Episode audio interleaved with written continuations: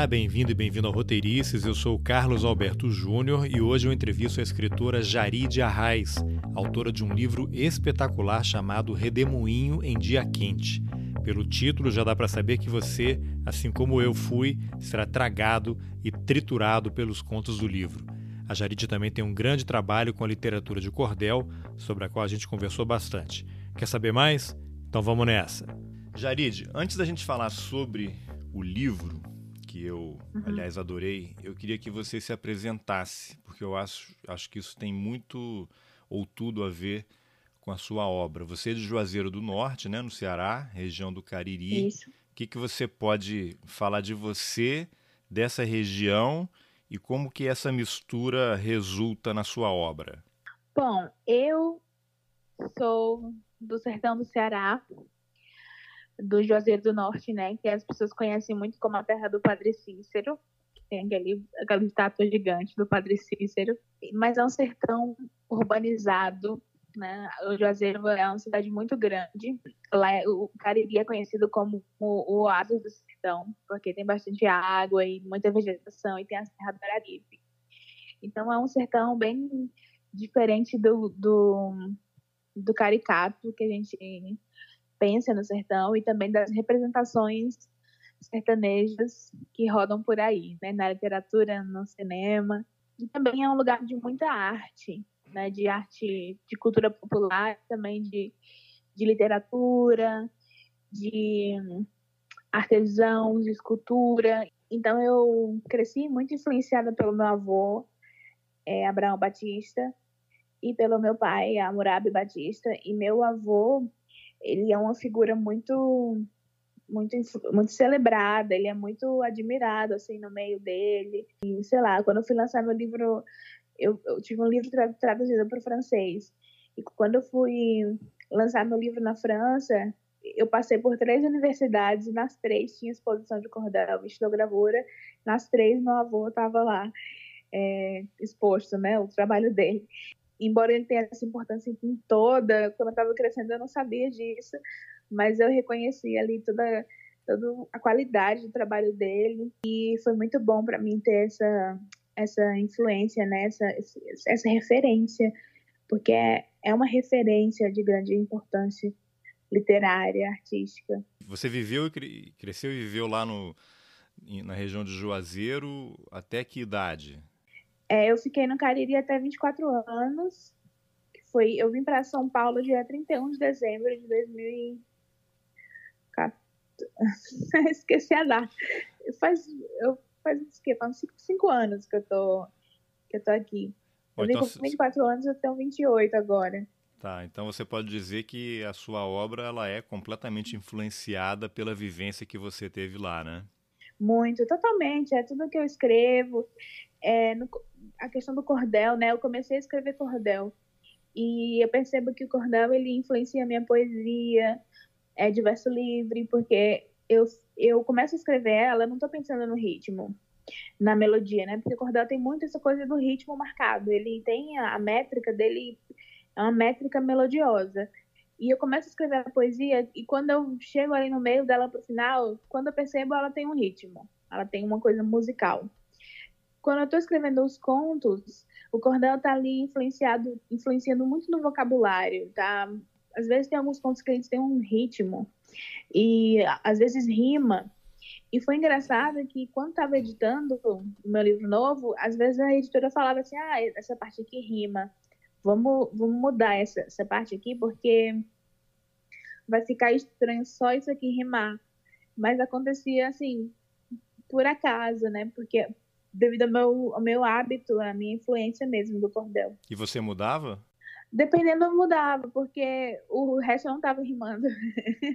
Aí ficava aí, de fato de estranho. É, de repente o negócio rimava, né?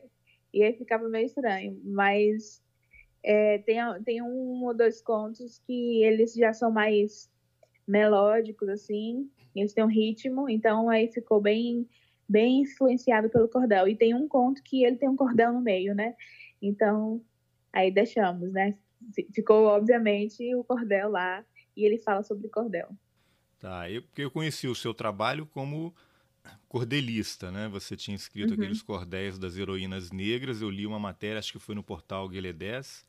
Aí lá tinha Sim. o seu e-mail, eu escrevi para comprar os cordéis. Isso foi o que? 2016, talvez, não me lembro. Aí eu confesso que eu só voltei a ouvir falar de você na última Flip, com seu Sim. livro mais recente lá de contos e tal, mas você ainda mantém um trabalho forte com cordéis, né?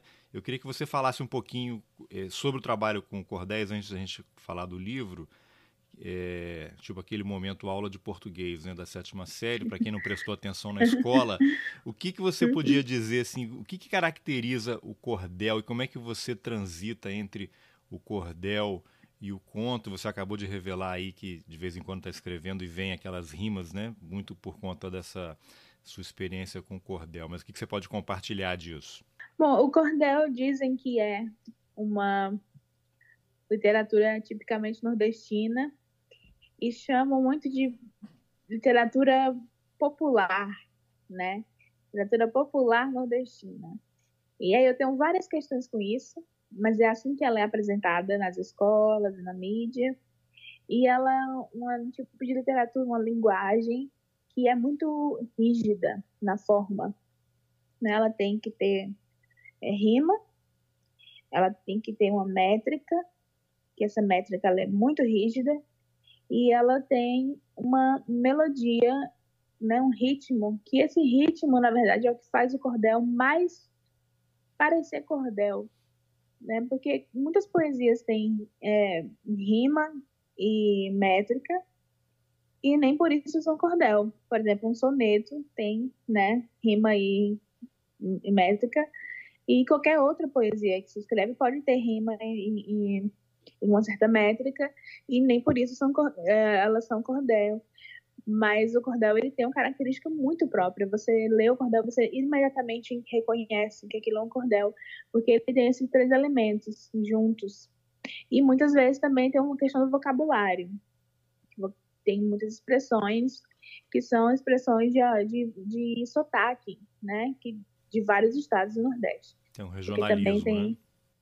É, porque também tem essa questão que eu também critico muito, que é falar sotaque nordestino, que não existe isso. Existem vários sotaques no Nordeste, dependendo do estado da região, dos próprios estados, né? Então, isso também varia. E, e eu acho que, que a, a métrica do cordel e, e essa melodia atrelada à métrica é o que faz o cordel ser cordel. E não existe cordel sem isso. Você falou que tinha umas questões aí com essas definições, você já falou de uma, que é a questão do sotaque, né? Que outras questões você tem com essas definições aí é, supostamente preconcebidas sobre o cordel? É, eu não gosto, eu não gosto dessa redução do cordel à poesia, a um tipo de literatura popular, é, porque isso traz uma carga de menos literatura para o cordel, né? E isso a gente vê muito é, nos próprios eventos literários. Sei lá, na Bienal, o cordel nunca está na programação junto com os escritores convidados, né? Sei lá, tem um lugar que é o Café Literário. Não tem um cordelista, uma cordelista lá conversando sobre poesia, né? Nos seus vários temas. Tem o quê? Tem um estande de cordel separado e que vai estar tá todo enfeitado com um chapéu de couro, com aquelas fontes muito características de cordel e com um monte de coisa colorida.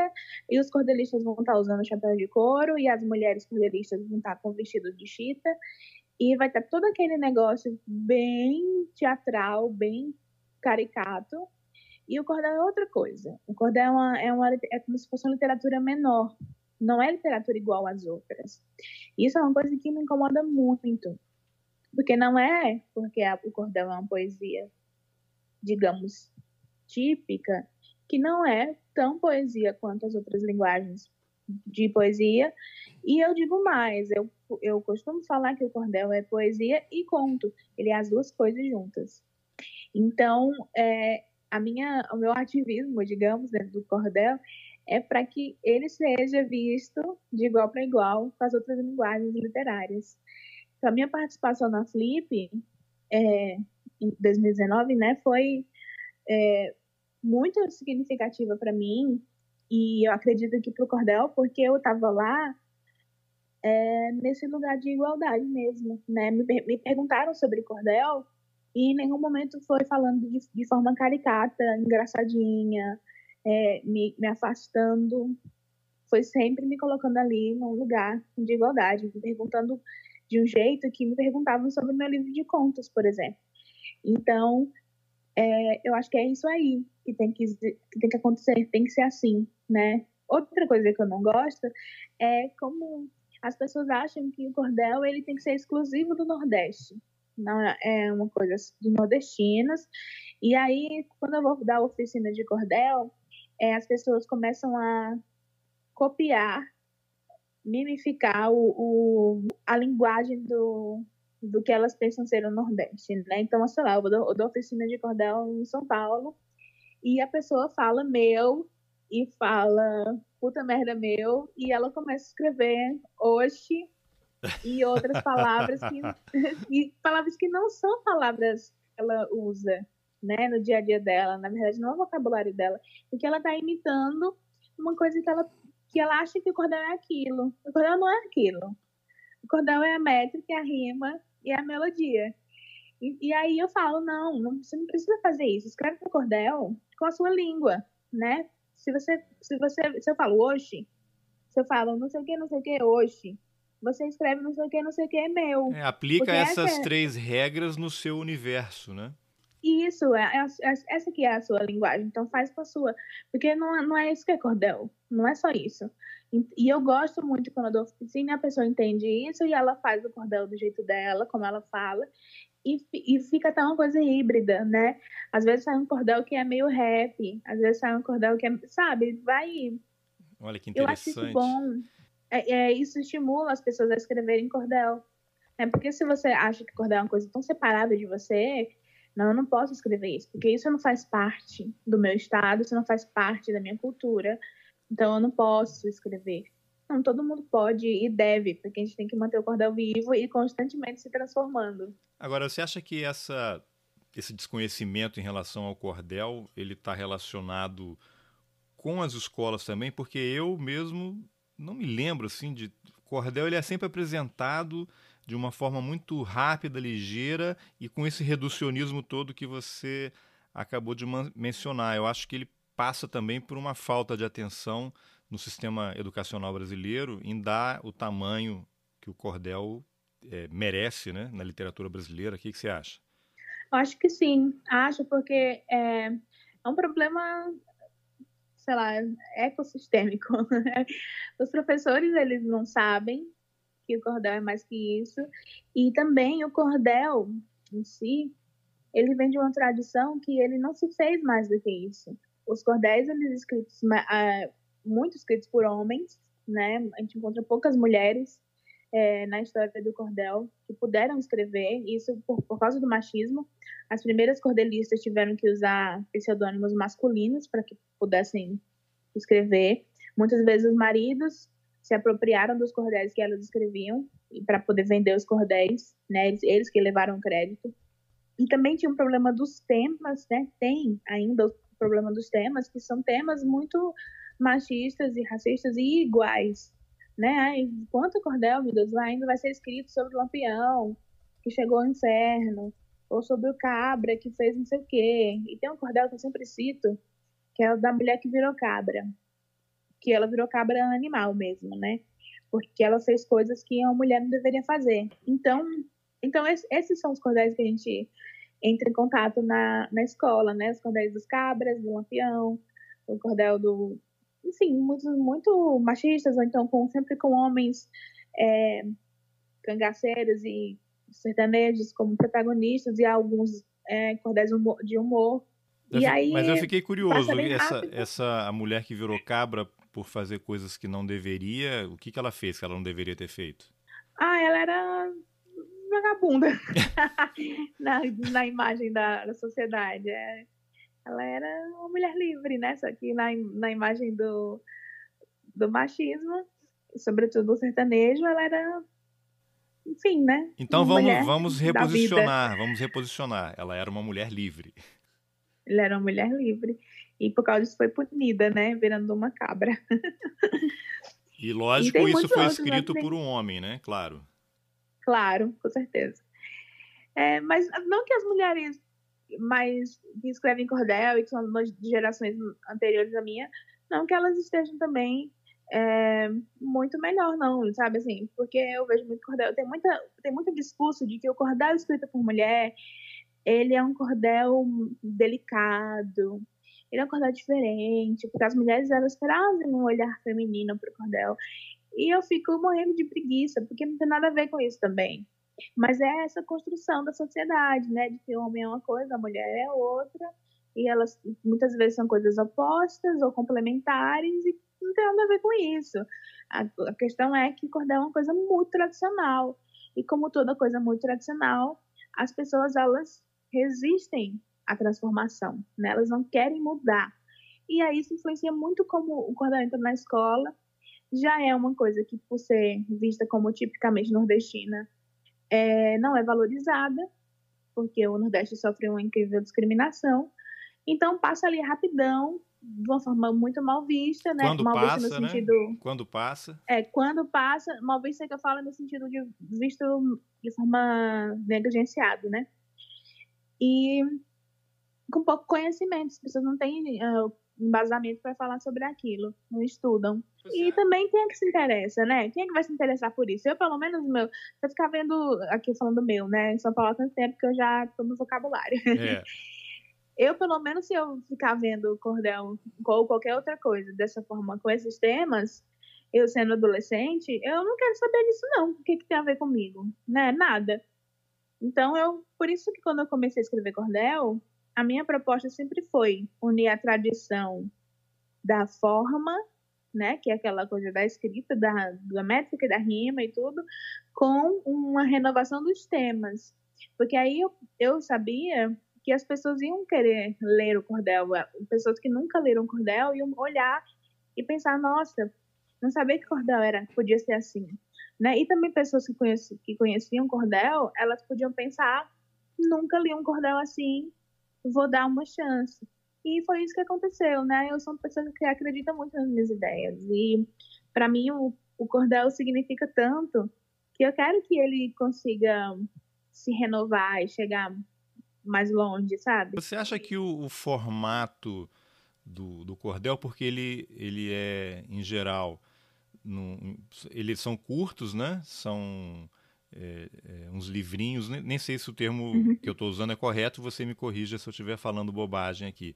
É um papel mais simples, né, mais barato, uma coisa às vezes de que lembra, remete a mimeógrafo e tal, uma coisa vendida. Uhum.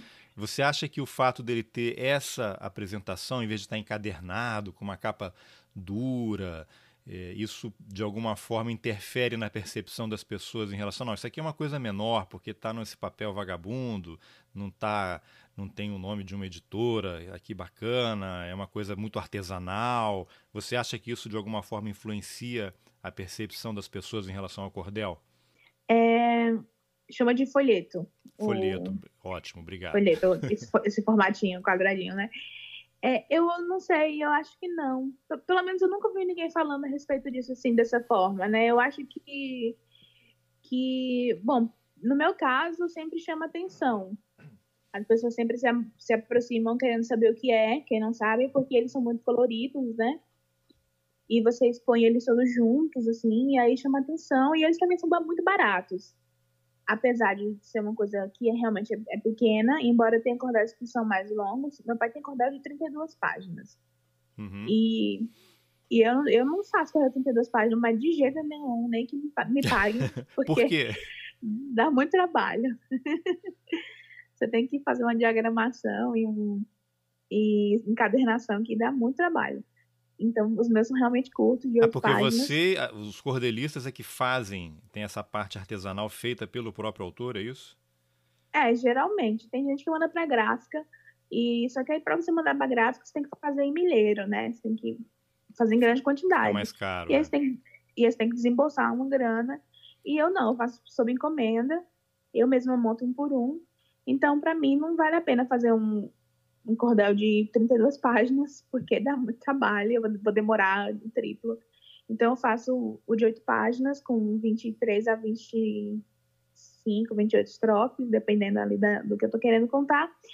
E, e também dependendo da, da estrofe, se é uma sextilha, se é uma septilha, se é uma décima. E aí as pessoas chegam, elas, nossa, quanto custa? No começo eu vendia por dois reais, né? Lá no começo, em 2013. E você ficava, nossa, dois reais, eu vou levar. Eu levava vários. É, agora eu vendo por quatro, porque, enfim, né, inflação. e aí, mas mesmo assim, elas continuam comprando bastante. Eu vendo muito cordel.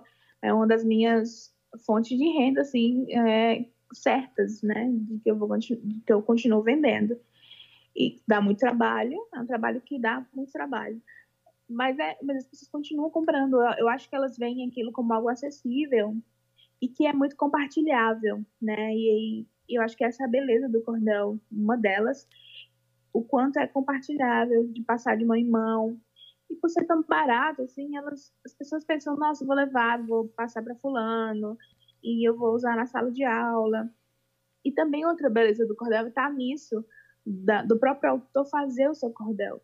Isso é uma autonomia, né? Eu, eu digo que o cordel é a coisa, é a literatura mais autônoma independente que existe, que ninguém pode te tomar aquilo, ninguém pode dizer como você vai fazer e ou que você não pode fazer. Você faz, distribui, dá de graça, vende o quanto preço você quiser e pronto, acabou, entendeu? Não tem censura. Só se alguém te pegar e te prender, né? Achar você e prender você. Mas no sentido de, de, de editar aquilo ali que você fez e não, isso aqui não, não existe isso. É você dono do seu, da, sua, da sua literatura, né? Então, acho que o cordel tem tantas qualidades incríveis. Né? Eu quero que as pessoas escrevam cordel.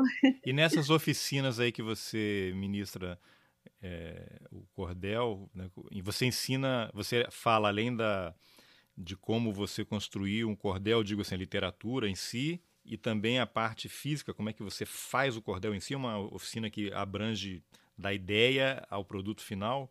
Às vezes sim. Depende muito da, do lugar onde eu vou da oficina e da duração, né? A maioria das vezes a oficina é só de texto, né? Que aí eu ensino algumas, algumas estruturas de estrofe, né? Geralmente o pessoal faz a cestilha, que é a mais simples, que é de seis versos.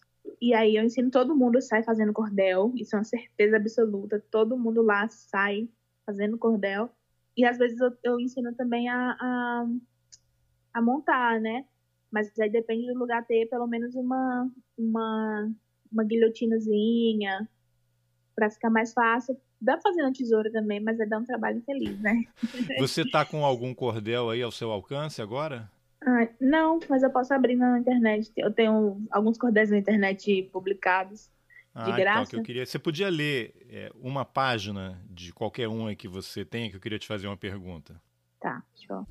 Pronto. Vamos lá, então. Qual, qual, qual cordel você escolheu? Eu escolhi o, o Nordeste e a periferia do Brasil. Tá, então vamos lá. Quando você quiser que eu pare, você fala, tá? Porque ele tem um, um milhão de estrofes. Não, não, lê, lê uma, uma página, assim, uma página. Tá. Já dizia Patativa, grande mestre e professor, para falar da minha terra tem de ser conhecedor. Só possui conhecimento com bastante embasamento quem daqui é morador. Nordestina é essa gente que conhece a exclusão, o injusto esquecimento triste de desilusão, pois se vive condenado, invisível e renegado, feito fosse reclusão. O Nordeste é preterido já tem tempo até demais, e por causa dessas sinas já de nossos ancestrais, muita gente foi-se embora, desde antes até agora, vivendo nas capitais. Ah, que bacana. Essa é uma, a primeira página do Cordel. Então, mas aí eu queria te perguntar, mais uma, uma, uma provocação né, e uma observação. É, Para alguém escrever isso que você escreveu, tem que ter uma formação sólida, tem que conhecer vocabulário, tem que ter muito conhecimento, eu acho. Não é, é, o que contraria totalmente essa ideia errada de algumas pessoas de que é uma arte menor, né, uma literatura menor. O que, que você poderia é, compartilhar em relação a isso que eu disse? É, eu acho que, que isso vale para realmente toda a literatura. Para você escrever bem, você tem que ter é, embasamento, você tem que ter repertório. Escrita não é um dom, né? Escrita é um ofício. É como desenhar. Você não começa desenhando perfeito, porque não é um dom. É uma coisa que você pratica até você ficar cada vez melhor. Então, eu escrevo dessa forma, que é ok, eu considero ok, porque eu fico como referência pensando no meu avô, que escreve absurdamente bem. porque eu cresci lendo cordel, né? É, e eu tenho 60 cordéis, então eventualmente eu vou, vou ficando melhor. Eu acho assim, se você é uma pessoa que, que lê bastante, isso já te ajuda muito. Você, se você é uma pessoa que tem um bom vocabulário mesmo assim, no seu dia a dia, se pessoa conversa bastante, você vê muito filme, vê série, se você, enfim, você conversa com as pessoas, isso já te ajuda bastante também. Você pode sempre usar um dicionário, usar, tem na internet tem dicionário de rima, dicionário de sinônimo. Usa à vontade também. Ninguém tem ninguém te, te pastorando, como chama, como fala no Cariri, para te impedir de usar. Não tem problema usar isso. E a, a, o que mais chama atenção no cordel, se você parar para pensar, é realmente a métrica dele, essa melodia. Porque, olha, eu vou te falar, eu, eu, eu li uma septilha, que é uma que tem sete versos. E aí eu ensino na pessoa quais são os versos que rimam um com o outro. Nesse caso aqui, ó, já dizia Patativa, grande mestre professor, para falar da minha terra tem de ser conhecedor. Só possui conhecimento com bastante embasamento que daqui é morador. Rima professor, conhecedor, morador. E aí você observe que eu fiz uma rima super fácil, que é com OR no final. Rima conhecimento e embasamento, que também é uma rima super fácil, que é com ento. Né? São palavras super fáceis de você encontrar muitas. E aí eu leio isso aí e a pessoa fica, nossa, uau! Mas não tem nada de nossa uau nas rimas que eu fiz, né? São rimas super fáceis. O que deixa legal é o conjunto da coisa. Quando você começa a ler tem esse ritmo legal e você aprende a declamar. Isso é que deixa o cordel legal, porque o cordel, como eu te falei, ele é poesia e conto ao mesmo tempo.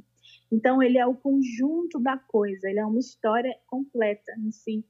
Ele não existe só aquela, aquela estrofezinha sozinha, você pode até falar, mas ela não tem a mesma beleza, impacto de você falar tudo, sabe? Você até esquece que eu rimei amor com dor, porque às vezes eu rimo amor com dor. É. Você nem liga, você nem liga, porque você tá ouvindo todo, sabe? É isso que eu penso, é isso que eu ensino na, nas oficinas. Não se importe de ficar procurando suas rimas riquíssimas do Augusto dos Anjos. Você não precisa escrever como Augusto dos Anjos, não. E Jarid, qual é a sua a sua formação? É lógico, você já falou isso, né? O, todo grande escritor começa como um grande leitor e a literatura, uhum. os livros sempre foram algo presente na sua casa. Você fala seu seu avô, seu pai também são são autores. Mas como é que você tomou o contato com a literatura a ponto de ter decidido se tornar uma escritora? Foi algo sendo construído e um dia você estava escrevendo, você começou a escrever o que na adolescência. Você tem 28 anos, ainda é irritantemente jovem, né? você começou a escrever na infância, na adolescência, início da vida adulta. Como é que foi esse seu processo aí da, do surgimento da escritora? É, eu, eu, eu, eu fui muito estimulada pela minha família é, eu, eu percebi isso, né? Minha mãe, minha mãe ainda é professora. Ela me ensinou a ler antes do tempo da escola, né? O tempo normal da escola. Me ensinou a ler assim o basiquinho, né? E ela lia muitos livros para mim e a gente não tinha dinheiro. Então ela lia os mesmos livros sempre e eu decorava as histórias e contava para ela de volta, igualzinho no livro. Olha que massa. Além da minha mãe, a memória é boa, né? Que saudade. É. é, além da minha mãe, a minha avó paterna também foi uma pessoa que me estimulou assim incrivelmente. Eu tive uma fase, acho que eu tinha uns sete anos, que eu estava muito chata. Eu ficava perguntando o significado das palavras para ela. É, sei lá, via na televisão uma palavra que eu não entendia, sei lá, paradoxo. Aí eu perguntava, vó, o que é paradoxo? Aí ela, se ela soubesse, ela respondia. Aí eu passava o dia inteiro perguntando o que, que era, palavra, palavra, palavra. Às vezes ela não sabia o que era, ficava calada, né? Fazia de conta que não ouvia. Aí acho que ela encheu o saco total, que quem não. E aí ela me deu um dicionário de presente, com dedicatório e tudo. E eu lia esse dicionário muito. Eu amava ler dicionário. Gente, criança lendo dicionário, assim. mas porque ela me deu aquele dicionário como um presente tão maravilhoso, assim, toma que você vai saber todos os significados das palavras que você me pergunta e vai descobrir muitas outras outras novas, sabe? Foi muito legal. E meu pai e meu avô me estimularam muito, né, com coisa do cordel. E meu pai tinha uma, uma bibliotecazinha particular, assim, um estante de livros, que eram livros de poesia. E eu lia muitos livros de poesia do meu pai. Que, os que mais me impactaram foram os, os livros de Carlos Drummond de Andrade, Paulo Leminski Ferreira Goulart, é, Manuel Bandeira, Augusto dos Anjos e Álvaro de Azevedo. Nossa, mas, que, mas mais... que turma da pesada que você citou aí, hein? Sim, e eu, era, tipo, sei lá, tinha 12 anos. É praticamente formação anos. de quadrilha, né? Para ficar numa referência aí ao, ao Drummond. Gang Coquetel Molotov que tinha, assim. E eu lia muito, muito, eu relia, eu lia de novo, eu ficava, assim, impressionada. Antes disso, eu lembro que um dia eu tava voltando da escola, e aí a gente tinha lido na escola um poema do Manda Bandeira, do Porquinho da Índia. E eu falei pro meu pai, ai pai, hoje a gente leu na escola um poema. E eu achei muito legal, que foi o poema do Porquinho da Índia. E eu tava na garupa da moto dele, né, lá no Cariri. Aí ele, ah, você gostou? Pois eu vou te falar dois versos, dois poemas, dois pedacinhos, né, de um poema, e você vai achar demais. Aí ele leu para mim, ele leu não, né, ele, ele declamou para mim. No meio do caminho tinha uma pedra, tinha uma pedra no meio do caminho. Eu fiquei, nossa, que absurdo, isso é uma poesia? Não, isso não é uma poesia, que engraçado, só isso, né? Repete, fica repetindo. Aí ele, ah, você achou isso engraçado? Eu vou te falar outro. Apedreja essa mão vil que te afaga e escarra nessa boca que te beija. Eu, que nojo, que coisa horrível, isso é poesia. Mas ao mesmo tempo que eu fiquei muito eh, confusa, eu fiquei maravilhada, porque eu tinha saído do poema do Porquinho da Índia para esses dois versos, né, esses dois trechos que eram super diferentes e eu fiquei maravilhada com as possibilidades. Foi praticamente né? uma epifania, né? É, foi, foi incrível, foi incrível. E aí ele me emprestou os livros do Drummond e do Augusto dos Anjos e, e até hoje o meu livro favorito da vida é A Rosa do Povo, do Drummond. Então, minha base de formação de literatura é poesia. É, até hoje é a minha linguagem predileta de poesia. Eu a, momento que as pessoas me odeiam quando eu falo, mas eu digo sempre, eu sou minimalista. Então, eu tenho poucos livros, eu fico com poucos livros, eu sempre passo eles para frente. E os livros que eu mantenho são livros de poesia, porque são os que eu releio. Só fico com o que eu releio. Então, a poesia significa assim muito para mim, e aí sempre me perguntam, né, quais são as suas influências literárias? Aí eu digo, não, a poesia é a minha influência literária e junto dela a artista que mais me inspira é a Lady Gaga. Por quê? Porque ela é versátil, porque ela canta em qualquer gênero de musical, porque ela compõe as próprias letras e compõe muito bem, porque ela toca vários instrumentos, porque ela tem criatividade, uma criatividade assombrosa, assim. Ela pensa nas próprias roupas dela, que são roupas louquíssimas, né? Porque ela, sei lá, a mulher foi o primeiro filme que ela fez, ela foi indicada ao Oscar, ela ganhou o Oscar pela música que ela compôs pro filme. Ela é, eu acho ela muito incrível, muito a história dela eu sou muito fã dela. Eu sou fã dela ao ponto de que eu, às vezes, eu paro para imaginar o dia que eu vou conhecer ela e eu choro. e ela tem um episódio trágico na vida, né? Que ela foi é, violentada, ela foi, né? Foi estuprada isso. aos 19 anos. Eu ouvi uma entrevista dela há pouco tempo. Eu não sabia, não sabia disso. E ela se isso. declara como sobrevivente, né? Ela eu não sou uma vídeo, eu sou Com uma certeza. sobrevivente e tento superar isso diariamente. Isso, e ela, fez, ela tem uma fundação, né, Born This Way Foundation, que ela, a, que, ela que é voltada para ajudar jovens LGBT que foram expulsos de casa e tal. Então, é, e para falar sobre saúde mental. Então, eu acho ela uma pessoa assim, incrível em muitos sentidos. E, e, a, e o trabalho criativo dela, que é totalmente assim, em várias áreas, me inspira muito, porque ela tem uma dedicação muito forte assim, no que ela faz. E é por isso que, como artista, ela me inspira. E as pessoas ficam muito confusas quando eu falo isso, porque elas pensam na Lady Gaga do vestido de carne cantando música pop. Uhum. E, porque elas não conhecem mais, né? Você já fez um cordel, já fez um cordel com ela?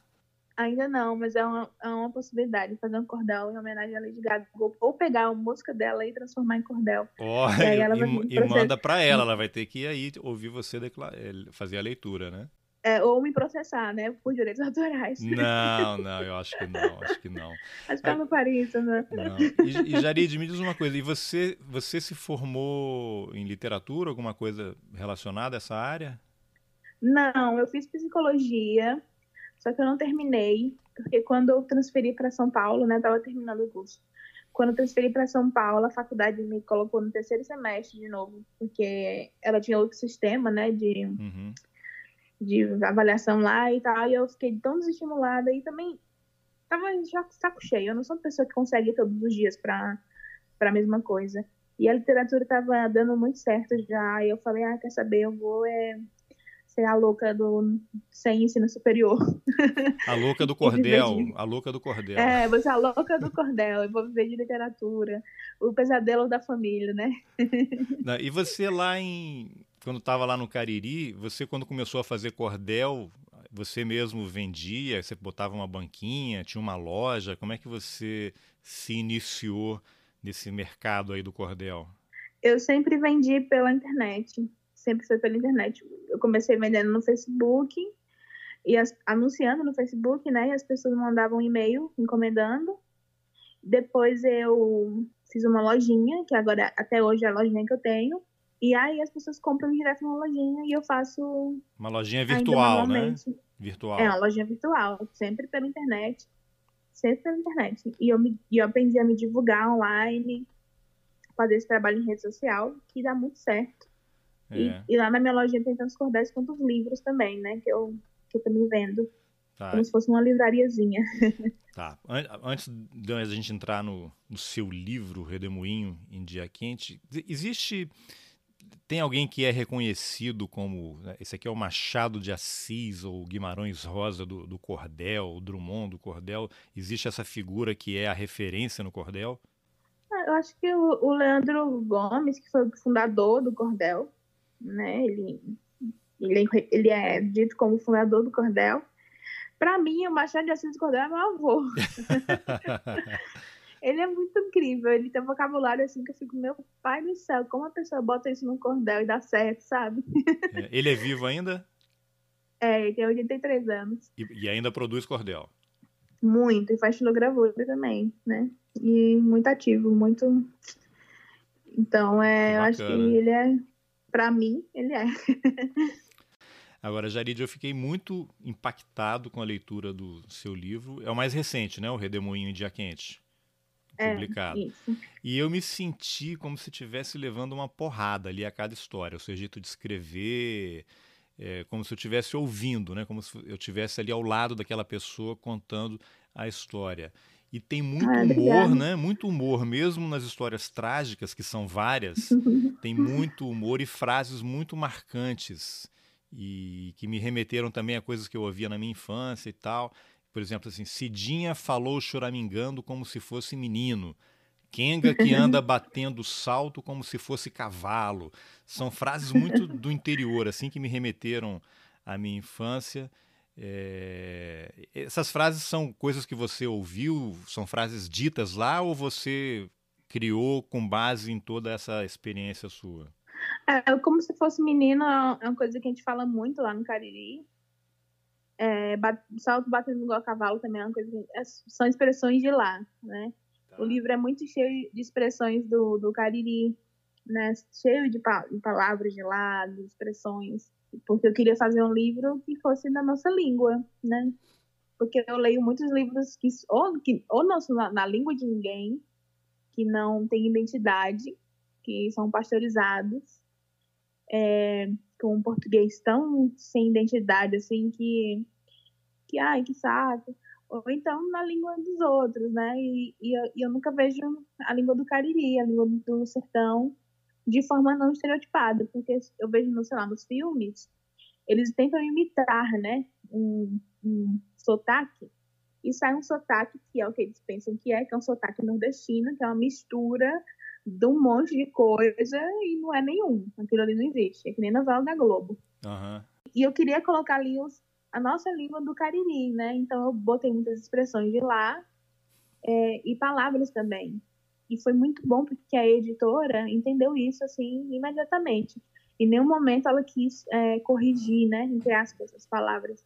Eu, como exemplo, por exemplo, é, como exemplo, por exemplo, é ótimo, né?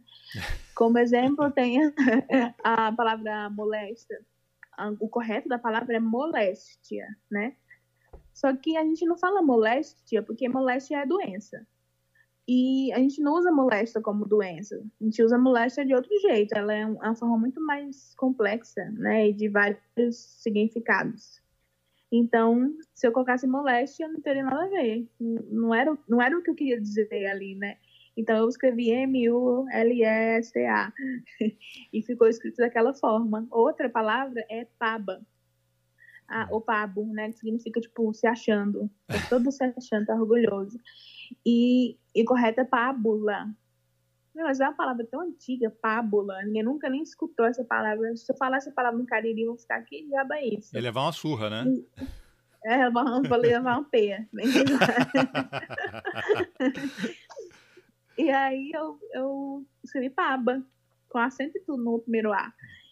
E ficou assim, ficou tudo daquele jeito. E aí o Brasil que lute para entender. Não, agora ela vai ser incorporada aos dicionários e você já vai estar tá criando aí uma nova, uma nova linhagem de palavras.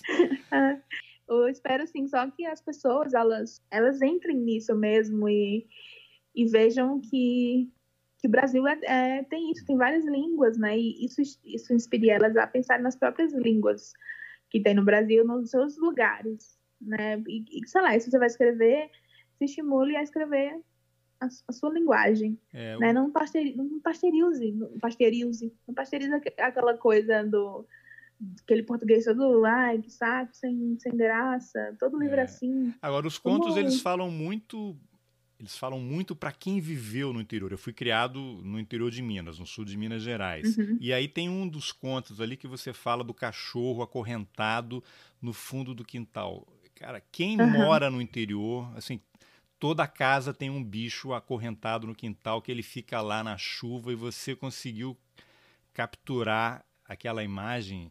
Eu fiquei tão emocionado lendo aquele conto porque era comum assim, você vai andando pela rua Sim.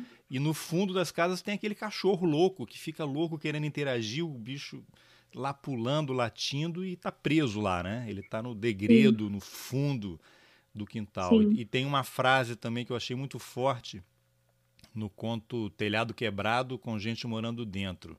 E aí eu vou abrir aspas aqui. Sempre fomos parceiras, amigas, cúmplices do crime que era ser menina num mundo todo feito para nos dobrar até que a coluna não aguentasse. Quando eu li isso, eu falei, cacete, essa pessoa que lê isso e não sente nada tem que ser muito mau caráter, né? Não é possível você ficar é, quebrado, né? Também quebrar a coluna Sim. junto ali. Como é que você, como é que é o seu processo de, de criação? Você vai, são coisas que você certamente deve ter vivenciado, né? Você crescer no interior é estar é tá submetido, principalmente para mulheres, eu acho.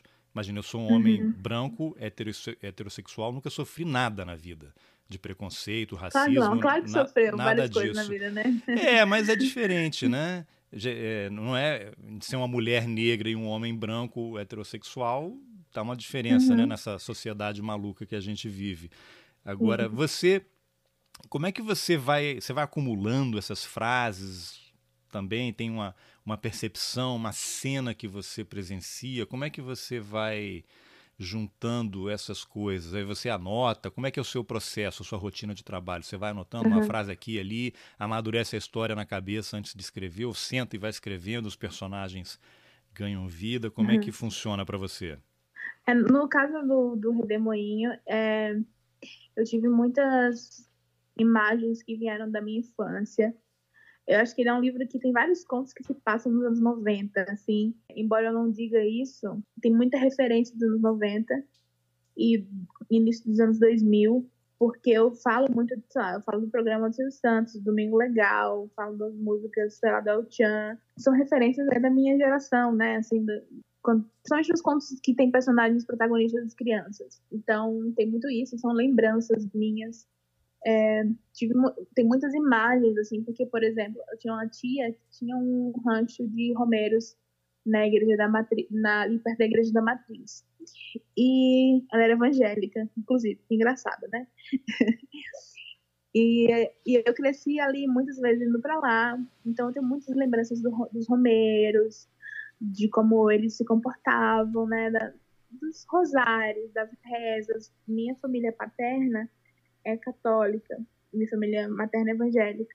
Então eu ia para os eventos católicos e eu não participava. Minha mãe não deixava eu participar, mas eu assistia. Então eu, aquela coisa toda católica tá muito em mim, porque eu assisti muito. Então tem muita coisa que assim, a lembrança e, e a imagem, é sensorial, e todas as histórias são fictícias, exceto a despedida de Ladeiro do Norte.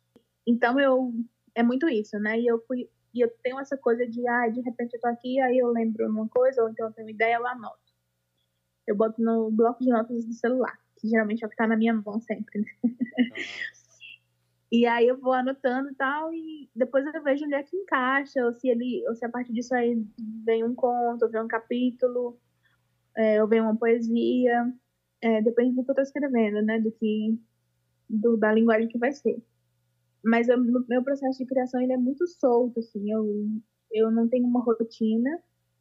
É, eu, eu uso sempre o conceito de insight para explicar para as pessoas como, como funciona.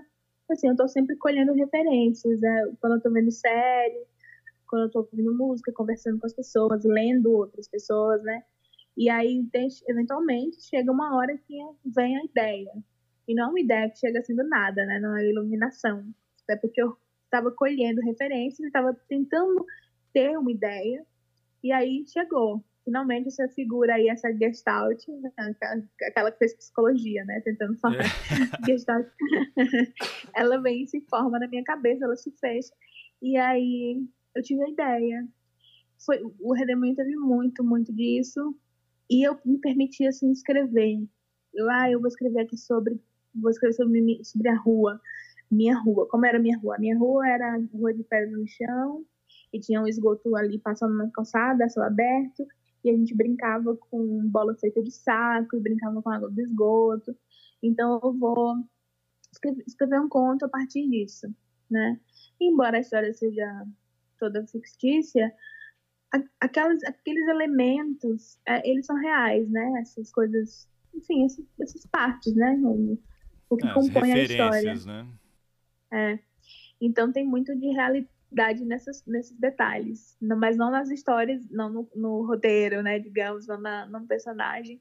É, mas assim, eu, eu tentei, eu tentei ter uma rotina. Eu tento escrever todo dia porque eu sou muito ansiosa.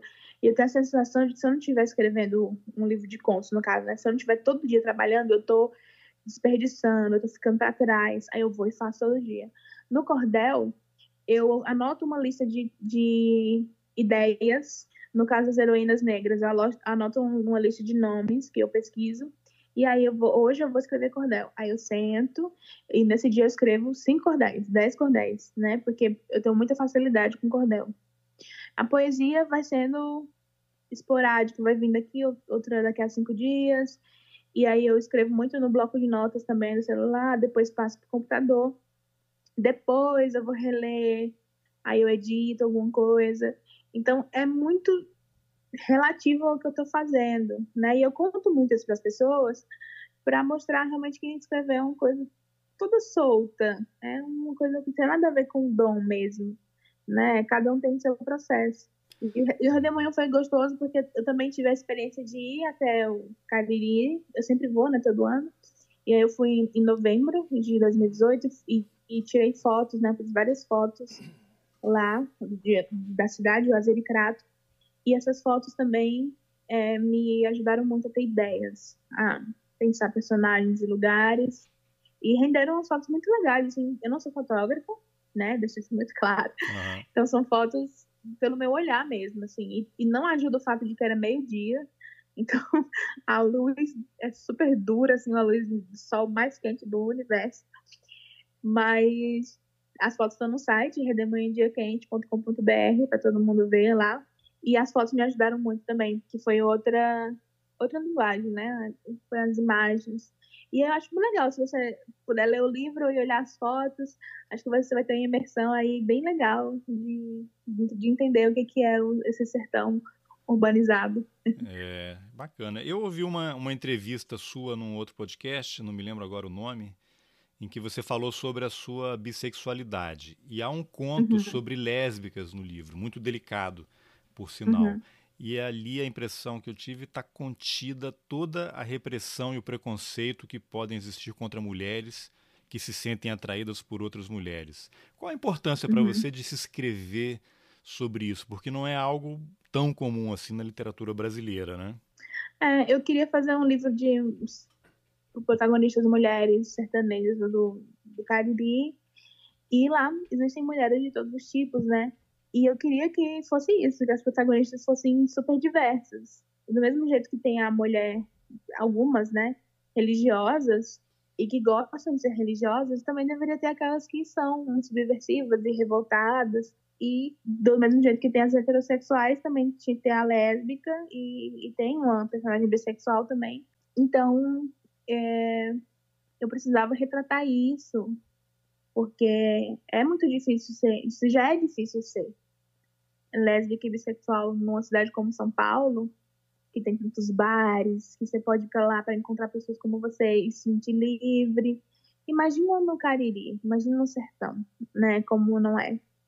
Imagina uma pessoa mais velha, 60 anos, como você não sofreu, como você não foi reprimida e quanto tempo você demorou até poder ter algum um pouco de liberdade, ser quem você era, o que você não teve que, o preço que você teve que pagar né? Aquele conto, você está falando do Olhos de Cacimba? É, o último? Exatamente, exatamente. É, aquele conto, ele fala muito disso, né? Do preço que você paga para por ser quem você é, os preços que você paga, às vezes, pelas coisas que acontecem com você também, né? Porque a outra que faz a cirurgia na coluna, ela também paga um preço, porque ela não tinha um trabalho, né? Ela era dependente do marido. Então, é, é muito isso quanto preço você paga por ser quem é, em que você não deveria pagar esse preço, porque é, meu, é, só, é só quem você é, né? O que, que, que, tem de mais nisso? Mas tem muita coisa de mais nisso, quando você vive num lugar de uma cultura tão, tão tradicional, religiosa, e o conto O Gilete para Peito, que é o da personagem bissexual, que já é uma, uma moça já jovem, talvez da minha idade, ela também é um conto de, de, que ela paga um preço, né? Que é o do, do, distanciamento da família. E já tem um outro com uma lésbica, ou quem sabe ela possa ser bissexual também, eu não digo isso, que ela só tá ali descrevendo o amor dela, a admiração dela por uma vizinha, né? É só uma coisa mais leve. Sim, sim, é, bem tem, delicado. Tem o outro que é só, é só isso, né? Também que, que vamos escrever coisas positivas também, né? Vamos é uma coisa, é uma coisa platônica, né? Porque o livro é. tem muitos contos que você sai arrebentado né? no final ali, né? Eu, como leitor, Eu pelo menos. Eu gosto muito de coisa ruim, triste, acabada. Adoro final triste. Adoro o final que não é final, sabe? Que fica, você fica, ai, cacete, essa pessoa ruim que não botou nada no fim. É, tem aquela, aquele conto da menina da, da Moto Girl lá, né? Que, que tem uma moto e vai uhum. fazer entrega. Aquele lá é bem isso, né? É, eu adoro isso. Eu falei é. assim, mas como assim? Ela pegou reclama. a moto e foi embora e levou um tombo e pronto. A vida. É porque eu penso assim, um conto é um, é um, é um recorte da, de algo na vida, né? É uma pequena historinha ali na vida. E na, a vida é assim. A vida não tem fechamento nas coisas sempre, né? É. Então. A gente está num momento muito complicado no Brasil, né? Com esse, esse governo. Eu queria uhum. te perguntar uma, fazer uma pergunta em relação a, a racismo. Você sofreu preconceito ao longo da sua vida pelo fato de ser negra? Muitos, muitos preconceitos por, por causa da minha, das minhas características físicas. É, também porque eu sou uma pessoa, eu me identifico como negra por uma questão política, mas para muitas pessoas eu sou parda, né? E uhum. então, em alguns momentos eu sou negra, outros momentos eu não sou. Eu sou parda, nunca sou branca, né? Fato. E, e aí, quando é para sofrer discriminação, eu sofro uma puta discriminação e, sei lá, aqui, aqui em São Paulo, eu moro num bairro meio classe média alta e aí, algumas vezes no prédio, quando eu fui buscar encomenda na portaria, eu tava desarrumada, né? Tava com o cabelo preso, tava com roupa de ficar em casa, sem maquiagem. E aí eu fui lá buscar a, a encomenda e aconteceu três vezes de alguma vizinha perguntar se eu tava saindo mais cedo. Nossa. Dando a entender que eu tava fazendo diária, né? E outra perguntar se eu era mensalista ou diarista. E, eu, e aí eu chegou a um ponto de que eu fiquei tão, sei lá, mal com isso, irritada com isso, que eu não vou mais buscar encomenda de jeito nenhum. E eu só saio no, nas áreas do prédio que eu estiver arrumada. Porque quando eu tô mais arrumada, né, com o cabelo todo, todo feito assim, todo lindo, e maquiada e arrumada, ninguém me, entre aspas, confunde. Nossa, mas você é... virou uma espécie de refém no próprio prédio que você mora? É, eu tenho que estar arrumada. que ninguém acha. É pra você ver que é realmente esse lugar, é, esse lugar meio ambíguo, né, que eu vivo. De que, que se eu me, se me arrumar mais, depende do lugar que eu tô, aí eu sou parda. Mas se eu estiver menos arrumada, aí, aí eu sou mais, mais vítima de discriminação. É, então tem muito isso. Quando eu era criança, minha mãe é, é loira, meu padrasto é branco, belo claro, meu irmão nasceu bem branquinho também, porque é do minha mãe e meu padrasto, né? E aí eu saía com eles, criança, né? E quando eu era criança, eu era super marronzinho. Porque eu saía no sol e tinha vida fora de casa. e aí eu, eu, saía com eles, eu sou sete anos mais velha que meu irmão. E aí achava que eu era babado meu irmão, uma criança de sete anos. E, sabe, são coisas que você vai, quando você cresce, você vai juntando e você entende por quê. Porque é racismo. E no prédio então, aí, quando te fizeram essas perguntas, que, como é que você reagiu? Você respondeu alguma coisa? Eu falei, não, eu moro no 121. Não, eu sou moradora. E como é que a pessoa é... reage? Ah, ah, só isso. Eu fico sem Nossa. ração, a pessoa fica sem ração, fica todo mundo. Eu fico sem ração porque é uma coisa que é, uma, é tão ruim, é um sentimento tão ruim que, eu não, que na hora não sei responder. Quando você tá depois, assim, ou antes, você ficar, ah, eu deveria ter dito isso, mas eu, se fosse comigo eu diria aquilo e eu faria não sei o quê, mas às vezes não, às vezes você fica congelado. E, você, e voltava arrasada pro apartamento. É, eu voltava assim, puta que pariu, que merda de mundo do cacete, eu vou reclamar, eu vou fazer não sei o quê, mas depois não faz, sabe? E já teve situações em que eu fui, principalmente é, machismo. Com machismo eu, eu, eu reajo muito mais assertiva, assim, Talvez porque eu me sinto muito mais segura do fato de que eu sou mulher. então, eu já passei por situações até profissionais em que eu tava assim com um monte de gente no trabalho, que era um, um trabalho de grupo, e, e o cara literalmente me mandou calar a boca, porque ele achou que eu tava falando demais. Aí eu virei a besta fera, assim, sabe? e falei, você está acostumado a mandar as pessoas calar a boca, as pessoas te obedecerem? Você quer ser obedecido? Quem é você para mandar calar a boca? Nossa, eu fiquei falando até ele calar a boca. Porque ele respondia, eu respondia, ele respondia, eu respondia, e eu fiquei falando até ele calar a boca. E na hora eu fui super forte e assertiva e tudo. E foi horrível para todo mundo que ficou ali naquela situação. Mas depois, quando eu tava voltando para casa, eu tava com meu namorado, a gente tava no táxi, aí eu chorei pra cacete, assim porque foi horrível. Mas geralmente eu reajo, né? Então é, é muito ruim, mas aí é uma coisa já que eu tenho reação. E argumentos e, e tudo mais. E você então, se é lembra. Você se lembra a primeira vez na vida que você sofreu algum tipo de, de, de, preconceito? Quando é que caiu a ficha? Opa, esse mundo aqui tem algo estranho. Você tem uma memória a primeira vez que isso aconteceu? Ah, eu lembro, eu lembro de quando eu era menina, criança, e eu eu brincava muito com os meninos. Né? Eu gostava muito de brincar com as brincadeiras que diziam que eram brincadeiras de menina, de, de jogar, de jogar carrapeta, bater figurinha do Dragon Ball, essas coisas. E eu lembro muito de uma vez que eu queria jogar futebol com eles na rua, e aí eles falavam, não, você não vai. você não porque você é menina, é só para é só os moleques. Eles próprios falavam isso. E eu lembro, isso é muito forte para mim, porque eu adorava estar com os meninos e eu me sentia parte do grupo. E de vez em quando eles deixavam claro que eu não era parte do grupo. Então, essas são as minhas primeiras lembranças. E também lembro muito do, do da minha família paterna, da minha prima, que eu tinha uma prima ruiva, ruiva natural, com sardinha e tudo. E ela era muito ruim comigo. Eu sofri um bullying no cacete dela, porque ela era ruiva e ela, ela era tratada como princesa da família e eu não. Então eu, e ela se juntava com as outras primas e elas ficavam fazendo muita coisa assim comigo de bullying, sabe? Uhum.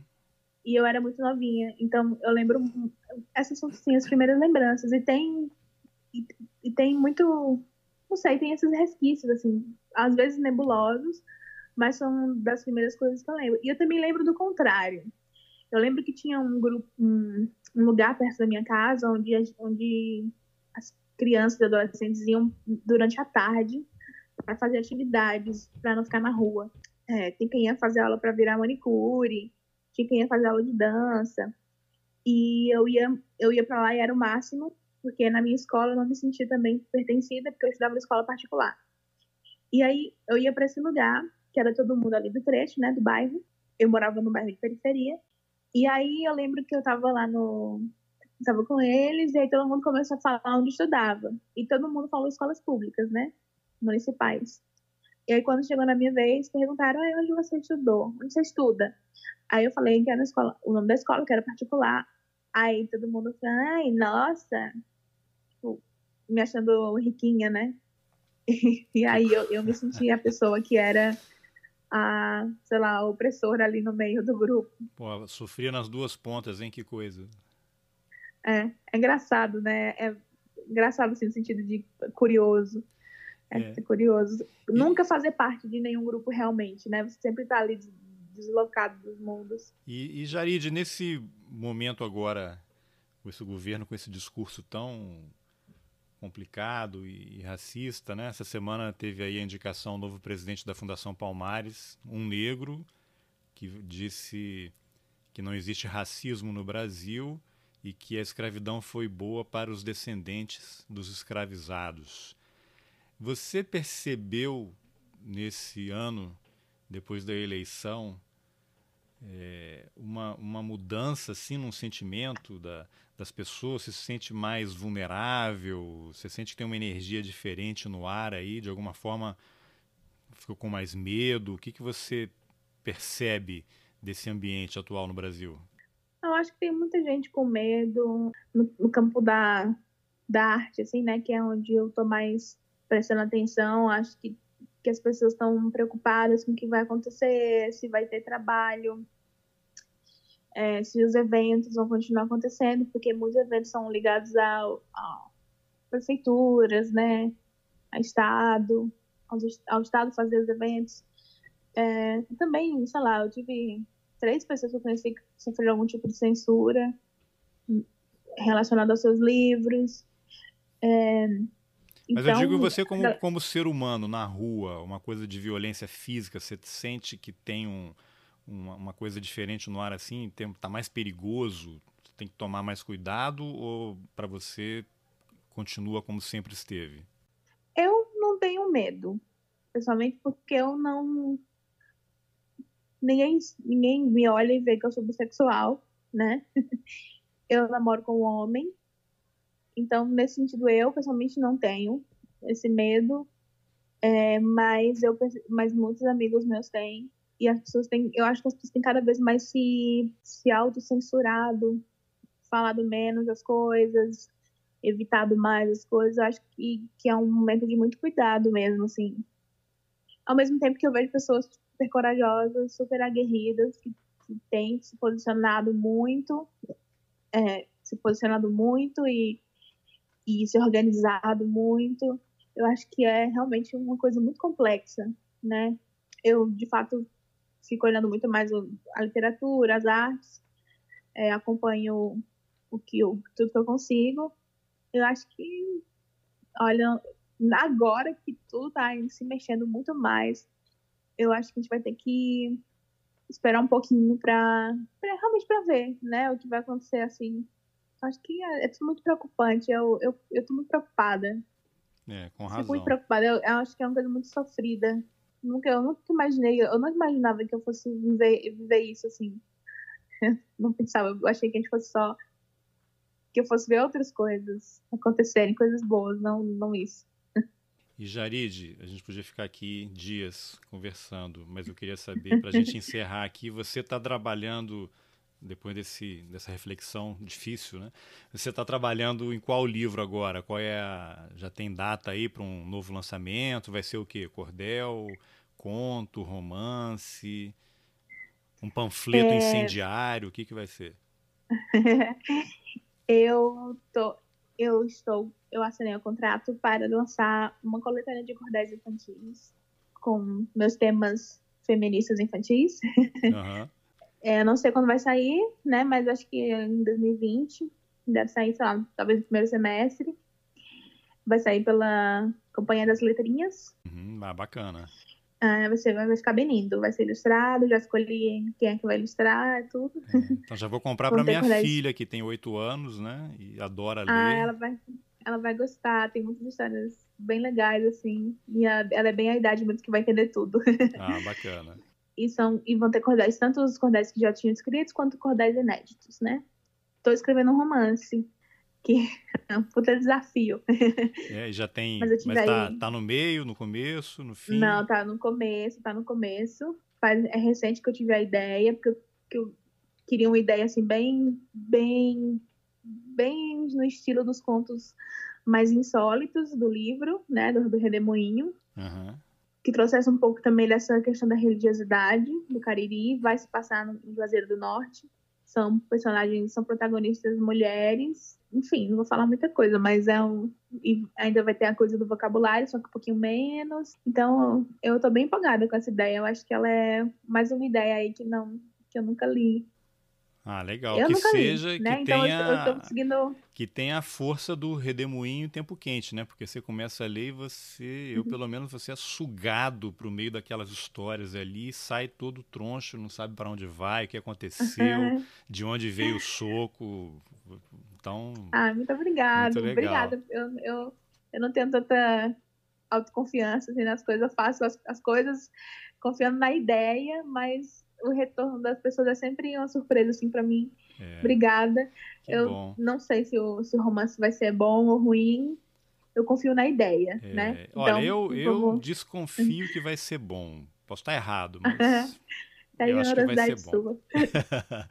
tá bom, Jarid, olha, super obrigado. Eu vou deixar aqui o link da sua loja virtual aí para quem quiser conhecer mais sobre o seu trabalho e sucesso nas suas novas empreitadas. Obrigada aí, que o podcast continue assim bem massa. Beleza. Bom, essa foi a entrevista que eu, Carlos Alberto Júnior, fiz com a escritora Jarid Arraes, autora de vários cordéis e do excelente livro de contos Redemoinho em Dia Quente o link para a lojinha virtual dela está nas informações do podcast. Vai lá, compra para você, dá de presente, indica o site para os seus contatos. E se você chegou até aqui, é porque deve ter gostado desse episódio. Então eu vou pedir para você compartilhar o link do Roteirices. Manda para alguém por WhatsApp, coloca no seu Twitter, no Facebook, no Instagram, manda por e-mail, mas não deixa para fazer depois. Faz agora. Clica aí no ícone de compartilhar e manda ver. Isso ajuda a levar o Roteirices para mais gente. Obrigado pela companhia e até a próxima. Valeu!